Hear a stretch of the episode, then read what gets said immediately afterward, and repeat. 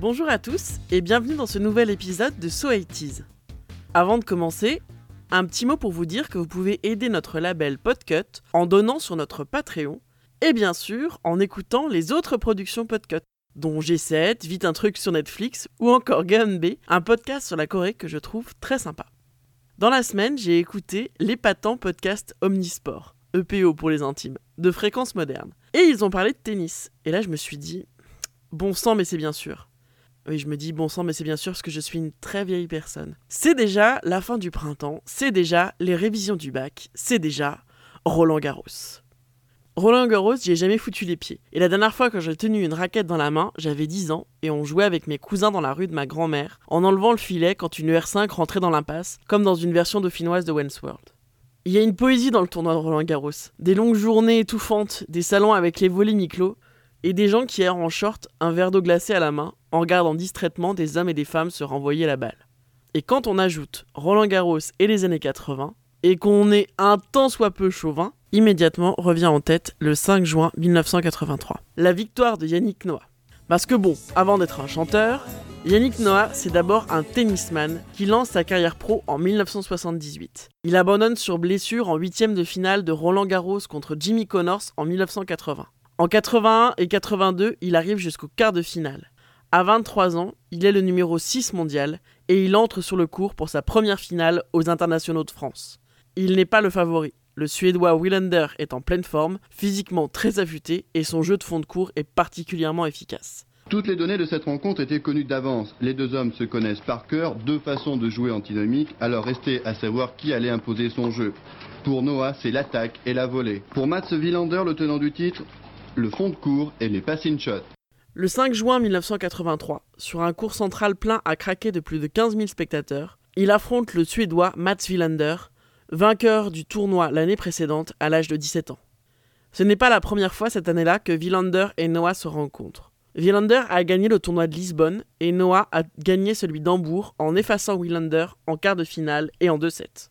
Yannick Noah a vaincu le Tchécoslovaque Ivan Landel en quart. À Roland Garros, tout le monde attend Noah pour son premier match face à un grand du tennis mondial. Le Français très concentré remporte le premier set au tie-break. Il le fallait pour éviter à tout prix de mettre le Tchécoslovaque en confiance.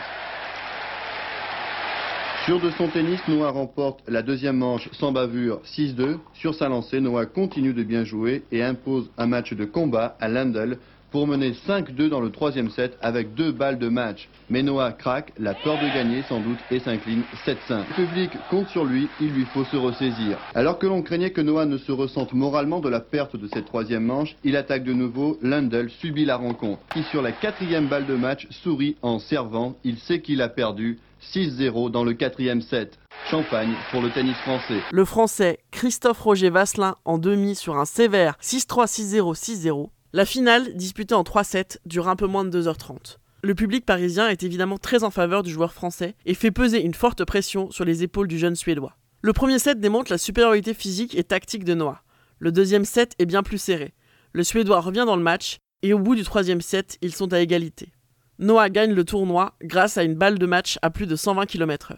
Voici le récit du match pendant le journal de France 2. Yannick impose sa présence physique, il est le maître du cours, le Suédois ne réussit pas ses passings, Villander subit la rencontre et Noah remporte la première manche 6-2 en 36 minutes. Le Français en début de deuxième set ne lâche pas son adversaire, il prendra par deux fois le service du Suédois pour mener 3 jeux à 2 et à 5 jeux à 3. Villander n'est tout de même pas le tenant du titre pour rien, il ne veut pas lâcher la partie. D'ailleurs, il semble inaccessible Noah depuis le début du tournoi, personne ne lui résiste Yannick a fait chavirer le central. Mais Villander, s'il ne réussit pas ses passings, tente des lobes liftés et reviendra à 5 jeux partout. Il faudra alors un Noah terriblement volontaire pour gagner la deuxième manche par 7 jeux à 5. Noah tient Roland Garros à portée de raquette.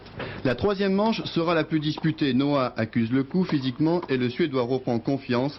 Ses balles sont mieux ajustées. Les deux hommes iront dans cette manche jusqu'au tie-break. Noah la veut tellement cette victoire qu'il fait littéralement exploser Villander avec son service. Angoisse dans le clan Noah. Deuxième balle de match pour Yannick. C'est la bonne. Un commentaire de Lionel Chamoulot au bout de l'enthousiaste. Voici un extrait d'une interview après la victoire. J'ai toujours envie de faire, de partager. C'est pas tellement euh, que je sois comme ça, mais je pense qu'il y a pas mal de gens qui le méritent avec moi.